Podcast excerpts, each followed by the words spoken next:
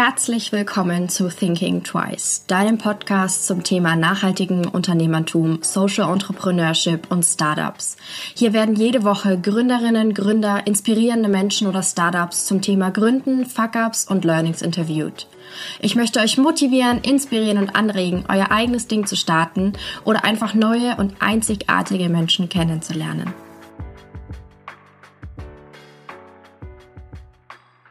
Normalerweise bestehen Kaugummis größtenteils aus Kunststoff und beinhalten potenziell gesundheitsschädliche Zusatzstoffe.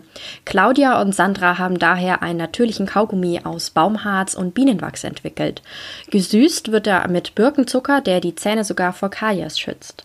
Herzlich willkommen. Heute habe ich wieder zwei Gäste hier zu Gast in meinem Podcast. Halli, hallo. Hallo. Hi. Wollt ihr euch gleich mal vorstellen? Wer seid ihr denn? Ich bin die Claudia. Und ich bin die Sandra von Alpengummi. Wir machen den ersten natürlichen Kaugummi der Alpen. Erklärt mal ein bisschen, was steckt da dahinter? Was macht auch so einen natürlichen Kaugummi aus und woher, woher kam die Idee auch und wie habt ihr euch kennengelernt und einfach mal so ein bisschen Hintergrundinformationen. Also die Claudia und ich haben uns während unseres Studiums kennengelernt. Da waren wir gemeinsam in Kopenhagen. Mhm und sind danach eigentlich draufgekommen, dass wir zwei Jahre lang im selben Haus gewohnt haben, ohne uns zu kennen. so, so ist es in der Stadt. Und, ähm, und da hatten wir dann eine gemeinsame Lehrveranstaltung, wo mhm. es um Innovation im Forstsektor ging. Mhm. Und ähm, innerhalb dieser mussten wir einen Businessplan verfassen mhm. über eine fiktive Idee aus dem Wald. Also es sollte ein Produkt aus dem Wald sein, mit Rohstoffen aus dem Wald. Mhm. Und so sind wir eigentlich auf den Rohstoff Harz gestoßen und haben uns, äh, ja, sind draufgekommen, dass wir darüber fast nichts wissen mhm.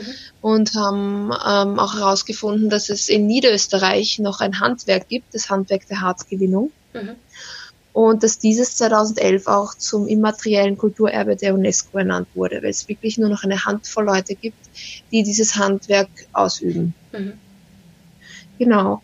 Und gleichzeitig hatten wir uns überlegt, was man denn alles aus Harz machen kann. Mhm. Und ähm, sind drauf gekommen, dass früher ganz viele Produkte aus Harz waren und im Laufe der Zeit einfach durch synthetische Produkte ersetzt wurden. Also das gleiche bei Kaugummis auch, weil Kaugummis waren früher eigentlich immer aus Harzen gemacht. Mhm. Und im Laufe der Zeit, also so um die 1950er Jahre herum, wurden diese natürlichen Kaumassen dann durch synthetische Kaumassen ersetzt. Also das heißt äh, synthetische Polymere auf Erdölbasis, also nicht biologisch abbaubar oder nur schwer. Mhm. Und ja, und so ist dann die Idee von Alpengummi entstanden. Ähm, wir wollten eben auf diese alten Traditionen zurückgreifen, einerseits ähm, hat es uns halt sehr gefallen, dass wir in Österreich ein Handwerk dadurch unterstützen können mhm. und andererseits eben ein Plastikprodukt durch ein natürliches ersetzen. Ja. Das heißt, in euch war auch schon immer so der Gründungswille, sage ich jetzt mal, oder war das dann eher so ein bisschen so, okay, wir müssen das jetzt machen, weil der Bedarf ist da oder wir wollen eine Lösung anbieten? Also was war so die Motivation dann wirklich so aus dieser Idee, wirklich was zu starten, was eigenes? Also ich glaube, ich und die Sandra waren beide immer schon eher so hands-on und haben Lust gehabt, irgendwas zu machen, mit dem man dann wirklich was verändern kann. Mhm. Also ich habe mich vorher schon mit Entrepreneurship und Startups und so beschäftigt, habe auf der Uni getutort in einer Lehrveranstaltung, wo es darum ging. Mhm. Insofern war ich jetzt schon äh, darauf eingestellt, da irgendwo, dass ich gerne eine Idee durchführen würde. Ja. Aber natürlich klingt es dann auch immer alles äh, komplizierter und die Leute sagen, na, man muss selber bereit sein, extrem viel Geld reinzustecken, sonst braucht man gar nicht anfangen und so. Ja. Ähm, da darf man sich halt nicht abschrecken lassen. Also wir waren halt dann einfach in dem Rat so drinnen, dass wir gesagt haben, die Idee ist voll cool. Sobald wir damit rausgegangen sind, haben wir einfach immer gutes Feedback gekriegt von Leuten und die haben alle gesagt, bleibt dran, macht's weiter, es ist so super, was ihr macht. Mhm. Und dann extrem viel Motivation draus geschöpft und Energie und haben dadurch halt einfach nie aufgehört. Und irgendwann haben wir halt dann die Firma gegründet und haben angefangen, bei Merck und beim Billa zu verkaufen. Und ja, es hat halt nie aufgehört. Also es ist immer weitergegangen. Mhm. Das heißt, ihr wolltet eigentlich schon wirklich ab Anfang an das eigentlich eigenes gründen. Ja, also wir haben ja beide Umweltwissenschaften studiert, also uns war es schon ein Anliegen, dass das, was wir später machen, irgendwie äh, zumindest nicht der Umwelt schadet. Ja. Also wir werden jetzt nicht äh, in eine Bank gegangen, heißt jetzt nicht per se, dass es umweltschädlich ist, aber es ist doch schon so eine Sparte, wo wir uns nicht wieder, also nicht gern gesehen hätten einfach. Es ist auch eine Sparte, wo es einfach viel braucht viel Bewegung, viel selber gemachtes, viel Lösungen. Mhm. Genau, also gerade wenn es jetzt um, um Klimawandel und, und Klimawandellösungen geht, da muss man kreativ sein. Also da reichen die alten Systeme nicht und die und die jetzige Vorgehensweise. Also da muss neuer Schwung reinkommen und, und so dachten wir, in unserem Fall ist es schon auch ein bisschen möglich, auch wenn es nur der kleinste Teil vom Leben ist, nämlich der Kaugummi. Mhm. Aber wenn das doch für manche Leute was ist, was sie jeden Tag, äh, was sich jeden Tag in den Mund stecken, mhm. dann finden wir schon, ähm, dass es zumindest für den einen persönlich halt einen Unterschied macht, ob er jetzt ein Erdölprodukt mit potenziell gesundheitsschädlichen Inhaltsstoffen ist oder ja. ob er ein Produkt aus der Natur ist, das eben biologisch abbaubar ist, das gesund ist, weil eben Xylit auch ähm, die Zähne vor Karies schützt und kein Aspartam und weiteres künstliche Süßungsmittel drin hat. Ähm, ja. Und gleichzeitig ist es halt dann das, dass man draufkommen sein, der Rohstoff kommt äh, aus einem, einem Handwerk heraus, das vom Aussterben bedroht ist. Da gibt es nur mehr wenige Leute, die davon leben können. Und das ist aber so wichtig, dass man natürliche und regionale Rohstoffe hat und aus denen Sachen herstellt, dass die Leute dort davon leben können mhm. und dass es eben ein natürlicher Rohstoff halt ist, im Gegensatz dann zu einem Plastikprodukt zum Beispiel. Ja, total. Und insofern haben wir einfach immer das Gefühl gehabt, da wir können der Becherei sozusagen helfen, und das Handwerk wieder zum Leben erwecken. Weil es Kaugummi halt ein Thema ist, das jeden betrifft, das jeder kennt, über das jeder irgendwo auch spricht, lustigerweise. Ja. Und in dem Zusammenhang können sie jetzt auch über die Becherei und über die Harzgewinnung reden. Und alte Geschichten austauschen, wo sie erzählen, mhm. ah, da wo ich immer spazieren gehe, da gibt's die angebächten Becherbäume, also ich kenne die aus meiner Kindheit. Oder in Tirol erzählt dann vielleicht jemand, ich habe das in meiner Kindheit immer direkt vom Baum heruntergekaut, das ist das Kaupech, das Kaupech. Also einfach, dass man das, äh, den Aspekt auch wieder reinbringt. Ja. Für jemanden, der jetzt zum Beispiel jetzt wie ich zum, in der Stadt aufgewachsen ist, für mich ist dieses äh, Kaupech ein bisschen schwierig zu greifen. Auch für die Hörer vielleicht zum Erklären, wie gewinnt ihr dann daraus wirklich ein Kaugummi? Also äh, kaue ich dann auf einer braunen Masse rum, die nach nichts schmeckt oder Einfach mal so runtergebrochen. Also wir verwenden nicht das Kaupech, wir verwenden das Rohharz, also mhm. das frische Harz, was eben aus dem Baum direkt rauskommt. Mhm. Das Kaupech ähm, wurde früher vor allem von Leuten direkt vom Baum genommen und das war dann schon ein bisschen härter. Mhm. Wir können nachher auch noch gerne eine kleine Anleitung erzählen, wie man das am besten findet. Ähm, aber jetzt für unseren Kaugummi ähm, kommt eben das Harz aus Niederösterreich mhm. nicht weit von Wien und die Produktion ist in Wien. Ähm, dort äh, mischen wir Bienenwachs hinzu, also das sind die zwei Zutaten für die Kaumasse. Mhm. Und ähm, für die Süße verwenden wir eben nur Xylit, also es schmeckt schon noch was, es ist süß und ähm, die, ähm, ähm, die Aromatisierung kommt von natürlichen Aromen. Mhm. Wir haben zurzeit eben die zwei Geschmacksrichtungen Waldminze und Erdbeere. Mhm.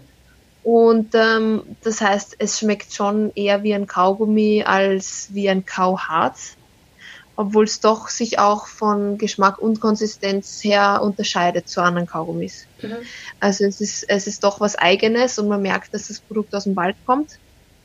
Aber das ist auch gut so. Also das wollen wir auch den Leuten ein bisschen vermitteln und mitgeben, dass, dass man da halt schmeckt, wo es herkommt und nicht wie bei den synthetischen Kaumassen, die wirklich nach gar nichts schmecken. Auch jetzt zum Beispiel, wenn man den Kaugummi länger drinnen hat, nach einer halben Stunde ist es oft so, dass, dass man genau gar keinen Geschmack mehr hat. Und es ist bei unserem Kaugummi nicht so. Also mhm. der Anfangs, das Anfangsaroma geht schon mit der Zeit weg, beziehungsweise wird ein bisschen weniger, aber dann übernimmt eigentlich der Geschmack von der Kaumasse, mhm. also das waldige, harzige, ähm, aber das bleibt dann die ganze Zeit, also das verschwindet nie. Mhm. Ähm, um genau. jetzt nochmal auf so eure Gründung zurückzukommen. Das heißt, ihr habt das im Studium, dieses Projekt gehabt und wann habt ihr euch denn tatsächlich entschieden zu gründen? Erst nach dem Studium oder schon während dem Studium oder ähm, wie war so da der Ablauf? wir haben beschlossen zu gründen, sobald der Kaugummi fertig ist und wir damit mhm. in Verkauf gehen können. Und wir haben halt geschaut, dass wir beide das Studium fertig machen, so bald wie möglich. Und haben dann nach dem Studium, glaube ich, auch so ein halbes Jahr noch dran gearbeitet, bis mhm. wir dann gegründet haben. Mhm. Wie waren jetzt darauf die Reaktionen so aus eurem Umfeld? Ähm, hat sich das dann schon so angebahnt oder haben die das schon gemerkt, dass ihr da an was arbeitet? Und wie haben die dann darauf reagiert, so, dass ihr was Eigenes gründet? Das äh, war ganz unterschiedlich. Also es haben alle gewusst, dass wir daran arbeiten. Mhm. Das war ja ganz offensichtlich. Wir haben ja dauernd davon geredet und den Leuten dauernd Kaugummis zum Verkosten geben und ihre Meinung gefragt. Ähm, wir kommen aus ganz unterschiedlichen Familien. Also Sandras Bruder zum Beispiel hat auch seine eigene Firma. Mhm. Bei mir dagegen ist es eher konservativer. Also da ist es eher ungewöhnlich jetzt, dass man selber was gründet mhm. und, und sich keinen sicheren Job sucht sozusagen. Mhm. Aber sie haben uns schon immer unterstützt, auch in der, in der Idee und auch, ähm, wenn es jetzt zum Beispiel ums Verpacken geht oder konkret viel zu tun war, haben sie auch schon mit angepackt. Mhm. Und, und das ist halt auch schön für uns zu sehen, dass, dass wir da auch Unterstützung haben. Ähm, genau, sonst wäre es sicher auch schwieriger gewesen. Ja, bestimmt. Ähm, jetzt stelle ich mir das sehr erstens aufwendig und aber auch teuer vor, die Produktion von euren Kaugummis. Ähm, wie habt ihr euch da am Anfang finanziert, wenn ihr gleich nach dem Studium gegründet habt?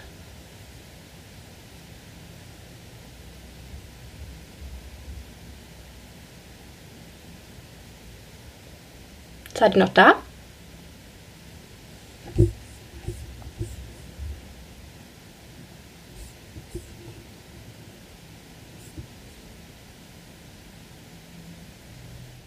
Sophia, kannst du uns hören? Ja, seid ihr wieder da?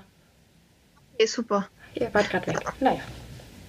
Mhm. Vielleicht mache ich auch mal mein Video ab aus. Solange ihr mich hört, mhm. ist alles gut. Ähm, habt ihr noch meine Frage gehört? Nein. okay. Ähm, ich habe gefragt, wie ihr euch finanziert habt, vor allem jetzt, wie ihr, weil ihr gleich nach dem Studium gegründet habt. Also wir haben ähm, ein paar Förderungen bekommen. Mhm. Also konnten wir uns die Produktentwicklung finanzieren. Mhm. Sonst hatten wir das, den Vorteil, dass wir nicht große Maschinen oder Anlagen anfangs gebraucht mhm. haben, beziehungsweise ähm, ja, man hätte das schon so machen können, nur wir haben uns dann eher für die Low-Budget-Variante entschieden und ja. haben gesagt, wir schauen einfach, dass wir so wenig Geld wie möglich brauchen. Mhm.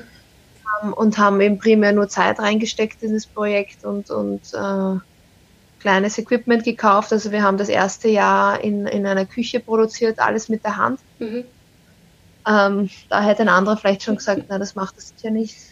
Er kauft sich lieber gleich Maschinen für eine halbe Million Euro, ich weiß es nicht. Aber auf jeden Fall haben wir immer eher geschaut, dass wir vor allem die anfänglichen Tests, wo wir noch nicht sicher waren, wie das Produkt ankommt und äh, so weiter. Darf ich ganz kurz unterbrechen? Ähm, könnt ihr das Handy, das ihr da irgendwie da liegen habt, ähm, das vibriert die ganze Zeit und das übertönt dann immer deine Stimme. Okay. Und dann höre ich dann fangen an, oder? Ja, es tut mir total leid, aber nicht, dass, okay. es dann, dass man euch dann nicht so gut hört. Ja, perfekt, super. Ähm, also wir hatten die Produktentwicklung über Förderungen finanzieren können. Mhm.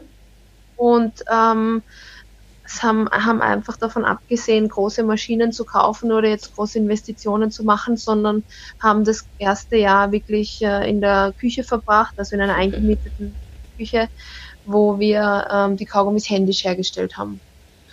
Das heißt, es war sehr arbeitsaufwendig, aber dafür nicht so ähm, ja, geldintensiv. Also wir brauchten ja. jetzt keine großen Maschinen kaufen.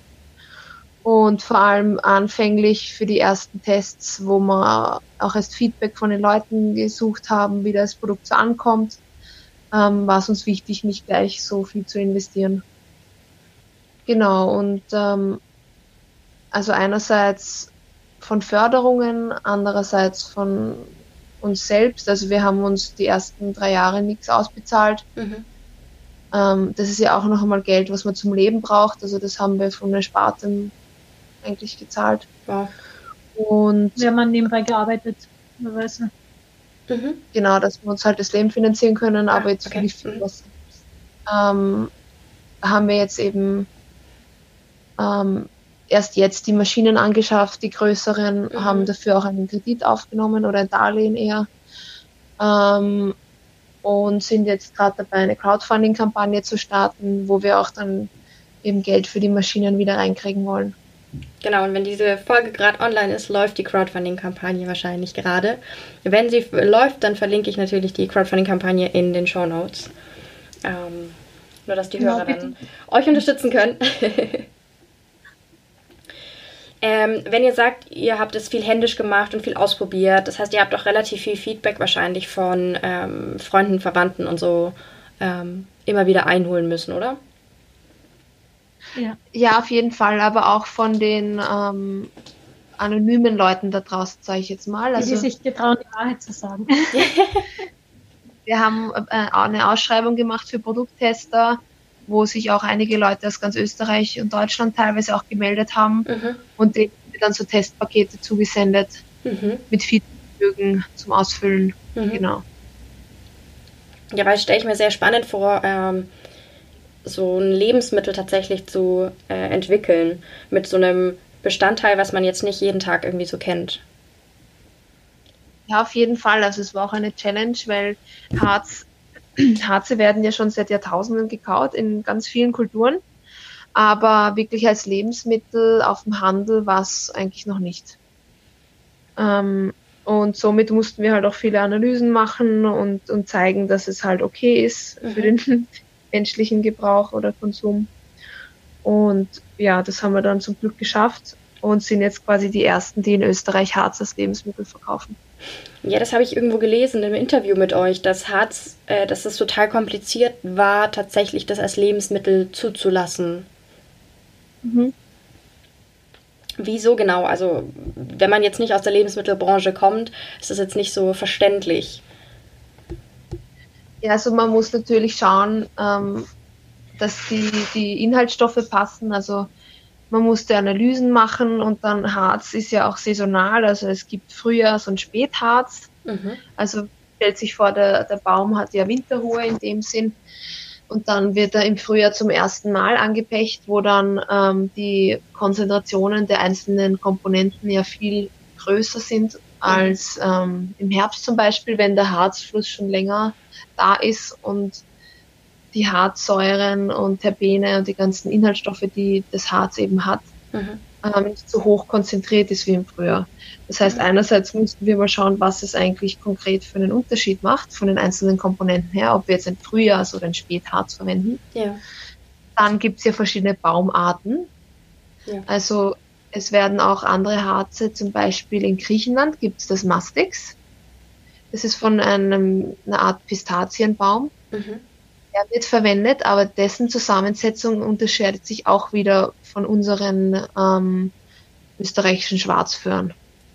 Mhm. Also grundsätzlich ist es ja so bei land- und forstwirtschaftlichen Produkten, dass man äh, den Schadstoffgehalt ähm, kontrollieren muss, die Pestizide von den Feldern in der Gegend und so. Das passiert ja bei allem, beim Honig zum Beispiel auch. Und das haben wir halt eben analysieren müssen, dass das alles passt, dass da nichts Schädliches drinnen ist. Ja. Und es ist halt so, dass Harze zwar schon immer gekaut worden sind und der allererste Kaugummi in der USA aus Fichtenharz war, aber sie sind dann nie mehr bei uns verkauft worden. Mhm. Und es geht darum, wenn er, wenn ein Rohstoff noch nicht als Lebensmittel verkauft worden ist, quasi über die Kasse gegangen ist, ja. dann muss man natürlich äh, da den Erstprozess mal starten und schauen, dass das für die Kundinnen, für die Endkonsumenten alles sicher ist. Ja, ähm, Stelle ich mir super, super kompliziert vor. Ähm, vor allem auch, was ich da noch gelesen habe mit der Kaumasse an sich bei normalen, konventionellen Kaugummis, dass es nicht deklariert werden muss, eigentlich, was da drinnen ist. Ähm, das fand ich ein bisschen erschreckend. Ja, finden wir auch erschreckend. Also, ein bisschen gruselig, muss ich gestehen. Ja. Ähm, ja, die Erklärung ist irgendwie, dass ähm, die Inhaltsstoffe oder die Inhaltsstoffliste sonst viel zu lang werden würde. Und der Platz, ja wirklich, und der Platz auf Kaugummipackungen so gering ist, so klein, dass sie ähm, ja also, also man gibt so eine Liste der zugelassenen Kaumassen und da kann man dann raussuchen, ähm, welche alle zugelassen sind und dann ist es irgendein Mix von dem Ganzen. Wow. Aber ob das jetzt aus Erdöl gewonnen wird oder aus Harzen oder aus sonst was, das weiß man natürlich nicht.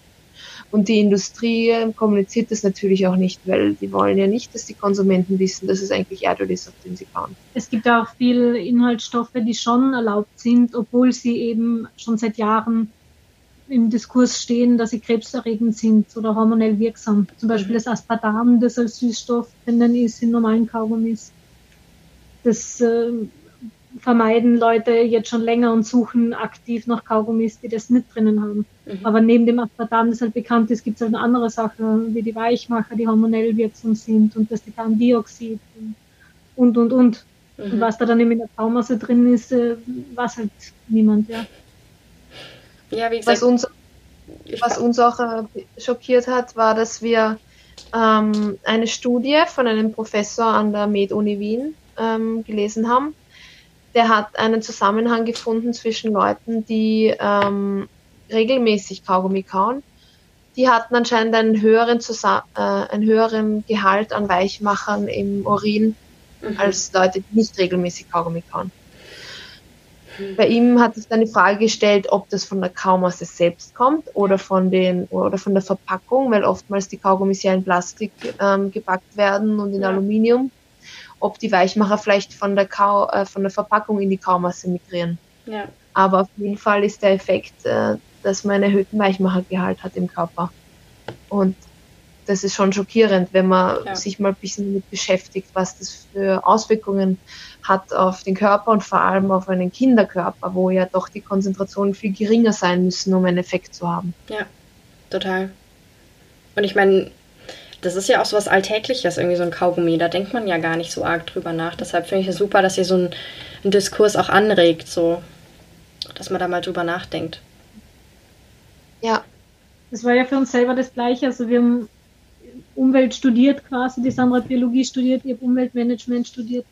Das heißt, wir haben jahrelang eigentlich schon total nachhaltig gelebt und geschaut, dass wir ohne Plastik einkaufen und, und Bio und haben halt weiterhin Kaugummi gekauft, weil wir irgendwie nicht dran gedacht haben, dass das jetzt irgendwie ein arges Produkt sein kann.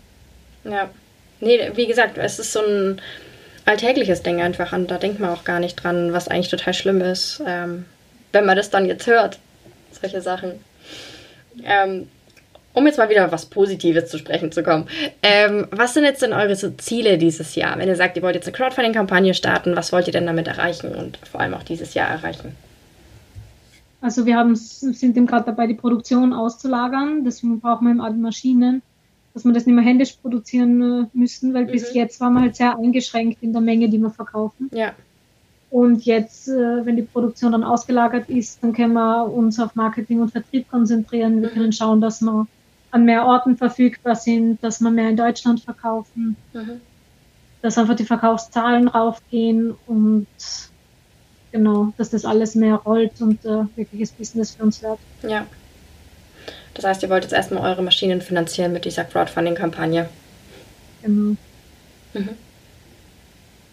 Mm, was wären jetzt so, so die Learnings, die ihr weitergeben würdet an äh, eine Person, die gerade gerne gründen würde, eine Idee hat oder einfach Dinge, die ihr gerne gewusst hättet, bevor ihr gestartet habt?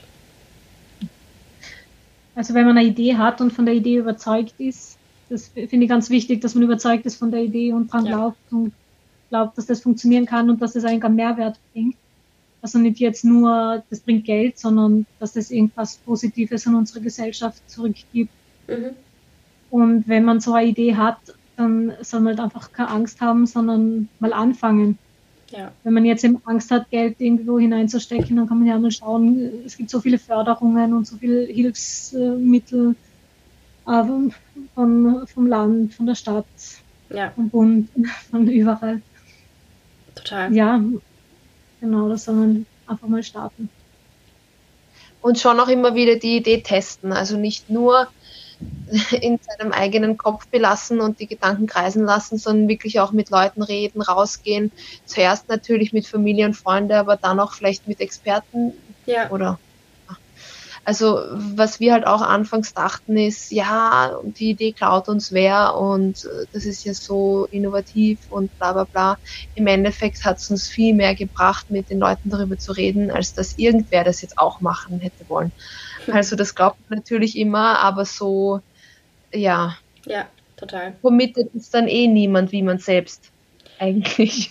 Ja, erstens das und alle haben unterschiedliche Ressourcen und Fähigkeiten und ähm, es würde immer was anderes rauskommen. Und vielleicht kann man sogar eine Partnerschaft oder so machen mit Leuten, die daran interessiert sind, statt dass man immer an das Konkurrenzdenken festhält. Ja, das stimmt wirklich, ja. Das muss man also generell halt machen, ja. Für uns ist halt das Ziel, eine starke Marke aufzubauen und durch die dann halt auch eben sich am Markt zu etablieren. Ja auch wichtig. Und ja, was wir halt auch gelernt haben, ist, dass man nicht überall Experte drin sein muss. Ja.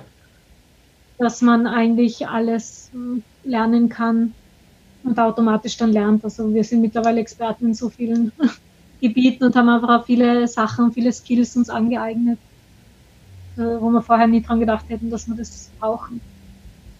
Und, und was immer erstaunlich ist, ist, äh, ich, dass man halt überall anrufen kann und fragen kann. Und auch wenn das jetzt große Lebensmittelfirmen sind oder so oder Rohstofflieferanten, dann kann man halt äh, trotzdem mit denen normal reden und die helfen einmal weiter, die beraten einen. Also.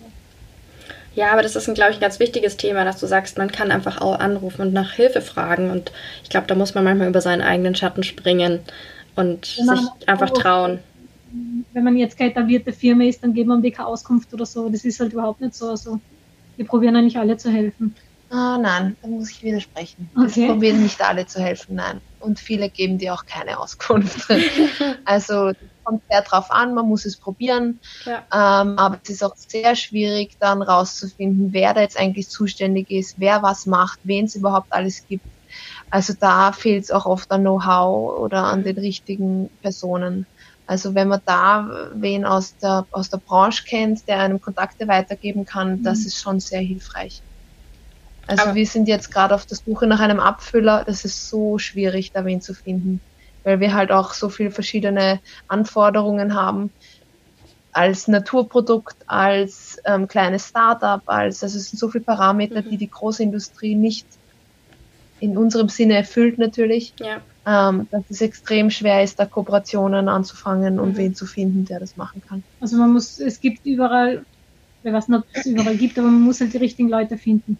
Und dann ist alles möglich. Ja. Das heißt, ich meine, trotzdem Fragen, aber manchmal ist es vielleicht, gestaltet sich so ein bisschen schwieriger. Die Suche ja, nach den Antworten.